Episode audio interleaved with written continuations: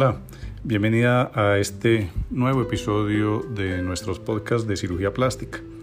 En ellos queremos tratar eh, diversos temas sobre las cirugías que más frecuentemente realizamos y queremos darte la mayor cantidad de información que puedas tener en el caso de que estés buscando un cirujano o estés buscando simplemente información o tengas algún familiar al quien le pueda servir. Espero que encuentres eh, bastante información y que sea bastante completa también, que logres realmente aclarar la gran cantidad de inquietudes y dudas que se presentan antes de realizar cualquier cirugía. Y si a pesar de escuchar este audio quizá no encuentras la respuesta a alguna de tus preguntas, no dudes en escribirnos un mensaje que vas a encontrar eh, nuestro correo electrónico en la parte inferior de este podcast. Así que bienvenida y disfruta.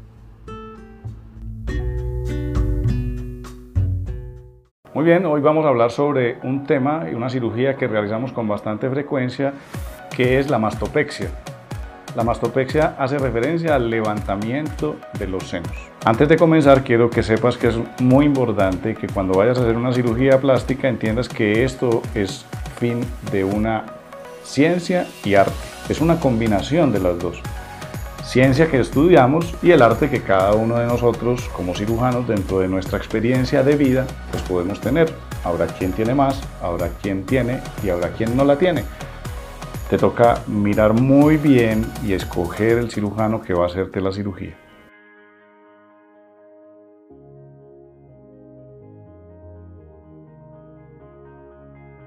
Bueno, entonces cuando vamos a hacer una mastopexia lo que vamos a hacer es un levantamiento de los senos. Se le hace esta cirugía a pacientes que tienen sus senos naturalmente caídos, o sea, no la han operado nunca y su seno está caído. Pero hay pacientes también que a veces ya han sido operadas, le colocaron un implante y sus senos con el paso del tiempo o por causa de un embarazo o cambios en el peso, de pronto se ha ido cayendo. Entonces e, son los casos en los que hacemos la mastopexia. En unos casos podemos hacerla sin implantes y en otros con implantes. ¿Cuándo la realizamos con implante? Pues cuando además del levantamiento la paciente quiere hacer un aumento o quiere mantener su tamaño, porque cuando hacemos mastopexia el seno se reduce de tamaño.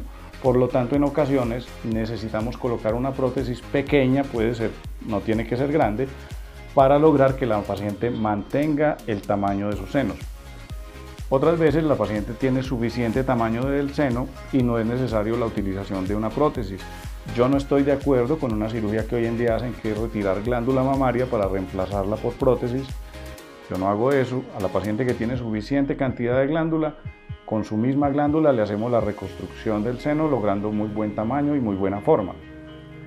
Cuando las pacientes ya tienen prótesis, vamos a evaluar si esa prótesis tiene buena ubicación, quiere decir, hay pacientes que tienen la prótesis debajo del músculo y la tienen en una posición muy elevada, tenemos que sacarla del músculo y ponerla sobre el músculo y retirar glándula y retirar piel que está sobrando para que quede, nuevamente les repito, con una bonita forma. Es lo más importante que las pacientes siempre quieren al hacerse una mamoplastia o mastopexia, que su forma de seno les quede adecuada.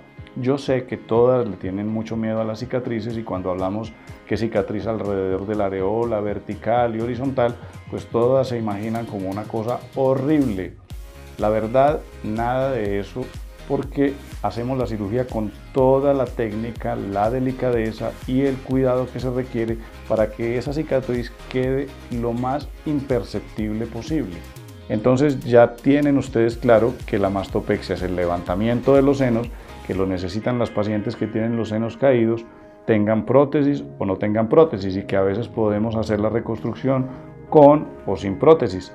Para eso son las fotografías que me vas a enviar, para eso son las medidas que yo les voy a tomar y ahí vamos a definir si realmente necesitas o no una mastopexia y cuál será el resultado que vas a esperar de tu cirugía. Resulta que cuando ya estés definida y decidida que te vas a hacer la cirugía, es muy importante hacer unas ciertas medidas de preparación. Comienza a tener una buena alimentación, mucha fruta, mucha verdura, comer piña, comer papaya y evitar tomar algunos medicamentos como la omega 3, ginkgo biloba, la vitamina E también, el té verde y la aspirina son sustancias que ayudan a aumentar el sangrado durante el procedimiento quirúrgico. O sea que esos ojalá que los hayas dejado de tomar. Siempre que vas a hacerte una cirugía de senos es importante también tener una ecografía mamaria previa y si te has hecho alguna mamografía pues sería muy bueno tener el resultado para saber que no tengas ninguna patología, o sea, enfermedad en tus senos y que podamos hacerlo con toda tranquilidad. Si existiera alguna enfermedad o patología en los senos, te voy a remitir a un mastólogo para que te evalúe y una vez que se haya descartado cualquier enfermedad, pues podemos proceder a hacer una cirugía estética porque siempre está primero la salud que la belleza.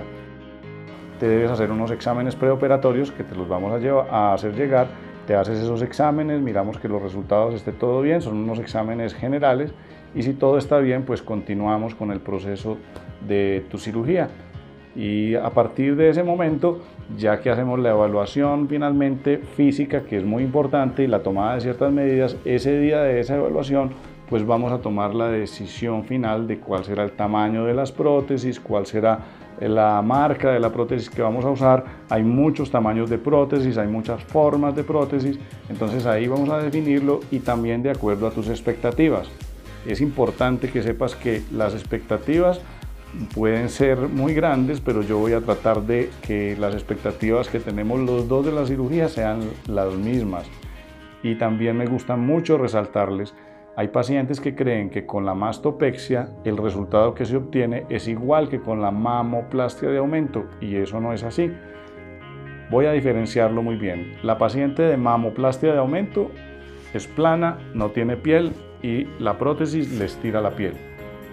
En la mastopexia a la paciente le sobra piel, por lo tanto va a haber una cicatriz y la forma del seno, en este caso, no depende solamente de la prótesis, sino también de la glándula mamaria y de la piel.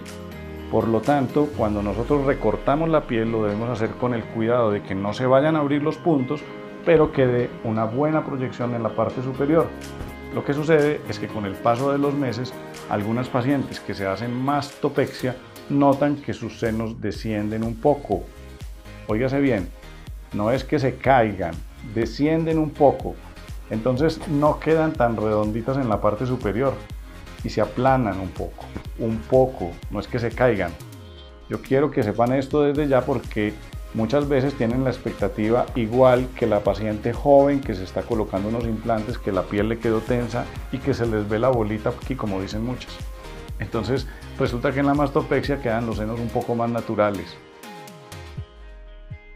pues va a llegar el día en que te vamos a hacer la operación. Previo a eso, el anestesiólogo también te va a chequear. Eso siempre lo hacemos con todas las cirugías, puesto que la anestesia es general. Vas a estar dormida durante la cirugía y la cirugía se demora más o menos 2 a 3 horas aproximadamente. En ese periodo vamos a realizar la cirugía, vas a estar dormida, no vas a darte cuenta de absolutamente nada. El día que llegues a la clínica te van a colocar un suero yo llego allí, te voy a hacer unas marcaciones, unas líneas que tenemos que tener en cuenta contigo sentada. Es muy importante que la paciente esté sentada o de pie cuando hacemos esas marcas, puesto que al acostarse los senos cambian totalmente, se nos pierden los parámetros y si no hacemos esas marcaciones previamente, pues el resultado que vamos a tener pues será un desastre. Entonces es muy importante hacer esas marcaciones. Después ya te acuestas, te ponen la anestesia, te vas a dormir, y cuando termine la cirugía pues vas a estar muy tranquila. Generalmente como no es una cirugía tan larga pues se despiertan en muy buenas condiciones y una vez que se han recuperado, que se demora más o menos una hora y media, dos, pues te vas a ir para la casa. Sales de la cirugía con unas curaciones en los senos que no debes retirar ni mojar durante los primeros ocho días. El brasier, que a veces se puede ensuciar, sales con él desde la cirugía, ese lo puedes cambiar para eso te recomendamos que tengas dos brasier y te lo puedes cambiar esa noche de la cirugía si se ensucia y si no lo dejas hasta el día siguiente, no hay ningún problema. Hay pacientes que se quedan con ese brasier hasta los ocho días que vienen a la revisión, no pasa nada, pero lo más importante es, como, como les digo, no mojarse ni retirarse esas curaciones, puesto que ellas inmovilizan la piel y evitan que la cicatriz de pronto vaya a tener tendencia a abrirse. Así que mucho cuidado. También hay que evitar los movimientos con los brazos, movimientos bruscos, estirar mucho el brazo. Eh, no se debe manejar durante las primeras dos semanas, tampoco levantar objetos pesados porque todo eso va a ayudar de pronto a que se cause un sangrado y que las heridas no queden bien. En ocasiones colocamos unos drenajes. Hay pacientes que tienen de pronto algún sangrado en la cirugía y decimos, bueno, para evitar un hematoma, pues mejor lo que vamos a hacer es dejar unos drenes, unas mangueritas que salen de la parte lateral de los senos, puede ser en uno o puede ser en los dos, y esa manguerita va a un recipiente cerrado que va a estar succionando pues el líquido que pudiera llegar a presentarse. Si en las primeras 24 o 48 horas no ha salido nada, me llamas porque lo podemos retirar. Pero si de pronto está saliendo líquido, es mejor mantenerlo hasta cuando ya esté drenando muy poco, vamos a estar en contacto, me estás llamando y estamos hablando de la cantidad de drenaje para retirarlo de pronto a los 4 o 5 días máximo. Hay muchas personas que vienen con una idea de que en la mastopexia es muy dolorosa, que las incisiones y los cortes les va a doler mucho y no es así. Les voy a decir una cosa. La cirugía de los senos, que es muy dolorosa, es cuando colocamos implantes de manera primaria, o sea, primera vez en una paciente muy delgada y ponemos ese implante debajo del músculo. Cuando ponemos el implante debajo del músculo, la cirugía tiene un dolor que yo diría de, un nivel alto. Para eso enviamos analgésicos muy fuertes y a veces hacemos un bloqueo en los nervios aquí en la parte lateral para que la paciente no tenga mucho dolor en el posoperatorio. Sin embargo, va a doler, da un poco de dificultad para respirar inclusive. Pero en la mastopexia, los implantes nunca los ponemos debajo del músculo. Es muy importante que sepan eso y van a saber el por qué. Si uno pone el implante debajo del músculo, ese implante del lugar donde está no se mueve pero si la paciente tiene glándula mamaria, esa glándula mamaria con el paso del tiempo puede ir descendiendo, se va cayendo, pero la prótesis sigue en su lugar sin moverse, lo que causa una deformidad muy fea en el seno que nosotros llamamos en forma de Snoopy, que es algo así. Es como si la prótesis está aquí arriba y el seno se ha colgado hacia abajo. Entonces nosotros siempre tratamos en las pacientes de mastopexia, de colocar ese implante encima del músculo y de esa manera ese implante cuando la glándula se mueva pues se van a mover los dos juntos al mismo tiempo va a bajar la prótesis y va a bajar la glándula simultáneamente entonces se va a ver natural espero que hayas entendido esa explicación porque es muy importante que a veces hay pacientes en el posoperatorio y dicen ay pero ¿por qué me la pusieron encima? ¿por qué me la pusieron debajo? pues bueno muy atenta a la explicación que acabo de dar, porque esa es la razón por la cual no ponemos prótesis debajo del músculo en mastopexia, la ponemos encima del músculo. Bueno, como todas las cirugías, la mastopexia pues no está libre de tener riesgos y complicaciones. Para evitarlas, primero que todo, siempre les digo que para evitar complicaciones hay que prevenirlas. La primera norma de prevención es escoger un profesional idóneo para que haga la cirugía tuya. No vayas a hacerte esa cirugía con cualquiera, porque es una cirugía muy difícil. La verdad te digo que una de las cirugías que a mí más trabajo me costó cuando estaba aprendiendo, quizá fue la mastopexia. Para nosotros los cirujanos plásticos es una cirugía que no es fácil de entender, realmente es compleja, entonces no cualquiera puede realizarla. Busca una persona con bastante experiencia. Eso es lo primero, hacerla en una clínica también donde se cuente con todos los recursos para poder atender cualquier emergencia es fundamental. Tomar todas las medidas, los exámenes, el examen físico, bueno, todo eso es súper importante para evitar riesgos y complicaciones. Sin embargo, te voy a mencionar que dentro de las complicaciones que más suceden en la cirugía de los senos, podría decirse que son las que tienen que ver con la cicatrización. Algún puntico que se abre, puede haber ligeras dehiscencias, se llama de suturas, se abre algún punto, a veces puede pasar. No siempre hay que correr a operar y a cerrarlos otra vez en cirugía, muchas veces con alguna crema podemos ayudarle para que cicatrice. Existen también otras alteraciones como por ejemplo el hematoma. Ya había de pronto mencionado algo sobre eso, que ponemos unos drenes para evitarlo, pero a pesar de que haya drenes y a veces en pacientes que no hubo sangrado durante la cirugía, de pronto hay un sangrado posoperatorio y el seno comienza a aumentar de tamaño. Cuando haya una diferencia muy grande entre un seno y el otro, seguramente lo que hay es un hematoma. Me debe llamar de inmediato porque eso tenemos que hacer una reintervención de inmediato también. Eso es en las primeras 48 horas es cuando sucede.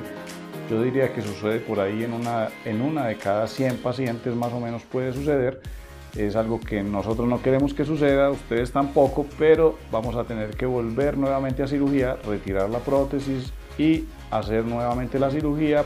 Entonces son temas de la herida, el hematoma son como lo más frecuente y si hemos tenido que utilizar de pronto implantes, pues los que son relacionados con las prótesis también hay que tenerlos en cuenta, como que puede haber encapsulamiento, rechazo y otros que de pronto yo ya he mencionado cuando hablamos de la mamoplastia de aumento y que te los voy a enviar en los documentos que vas a tener oportunidad de leer antes de hacerte tu cirugía.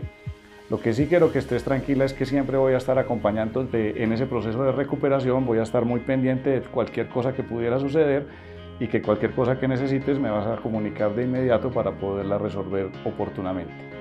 Muy bien, era todo lo que tenía para decirles acerca de mastopexia.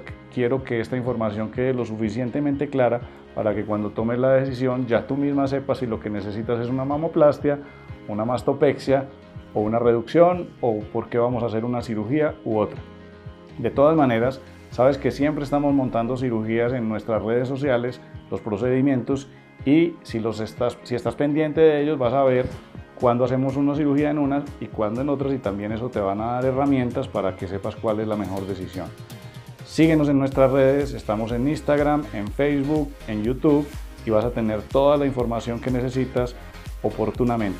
Búscanos como Juan Esteban Sierra, como doctor Juan Esteban Sierra y vas a tener respuesta oportuna a todas tus inquietudes. Te esperamos.